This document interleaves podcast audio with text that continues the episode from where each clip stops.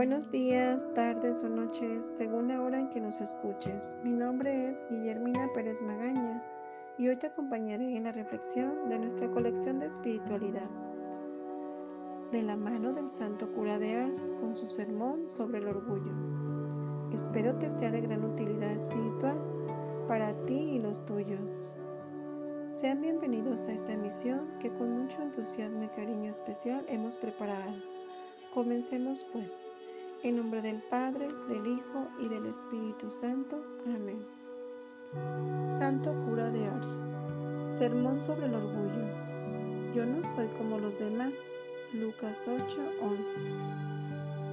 Tal es el lenguaje ordinario de la falsa virtud y el de los orgullosos, quienes siempre satisfechos de sí mismos, estén en todo momento dispuestos a criticar y censurar el comportamiento de los demás. Tal es también la manera de hablar de los ricos que miran a los pobres como si fuesen de una naturaleza distinta de la suya y los tratan conforme a esta manera de pensar. En una palabra, esta es la manera de hablar de casi todo el mundo.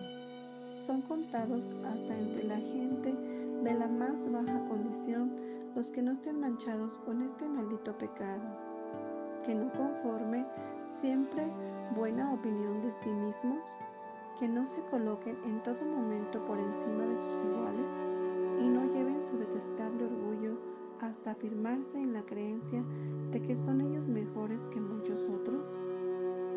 De todo lo cual deduzco yo que el orgullo es la fuente de todos los vicios y la causa de todos los males que acontecen y acontecerán hasta la consumación de los siglos. Llevamos hasta el punto nuestra ceguera que muchas veces nos gloriamos de aquello que debería llenarnos de confusión.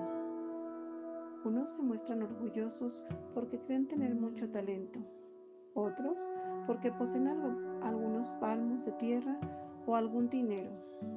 Mas todos estos lo que deberían de hacer es temblar ante la terrible cuenta que Dios les pedirá algún día ¿Cuántos hay que necesitan hacer esta oración de San Agustín dirigida a Dios nuestro Señor?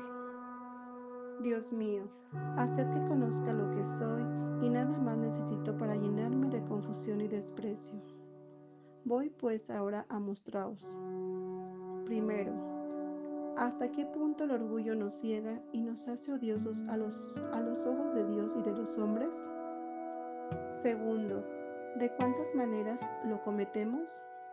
Y tercero, lo que debemos practicar para corregirnos.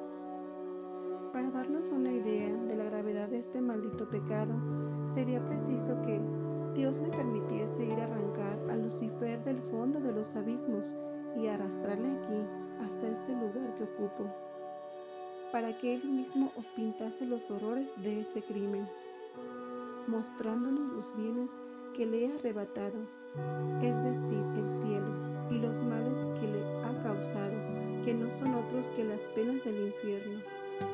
Ay, por un pecado que tal vez durará un solo momento, un castigo que durará toda una eternidad.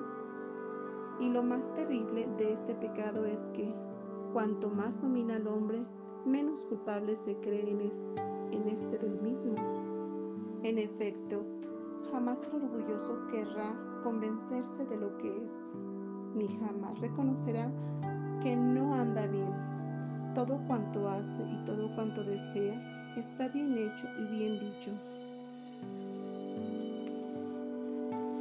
Hasta aquí nuestra reflexión del día de hoy. ¿Qué te pareció? Coméntanos cómo te sentiste y ayúdanos a compartir para que más personas se alimenten de Dios. No olvides buscarlos diario por este medio. También en las reflexiones del Evangelio Diario, Santoral, Meditaciones y más en Instagram como Boletines Señor San José. Que tengas un hermoso día. En nombre del Padre, del Hijo y del Espíritu Santo. Amén.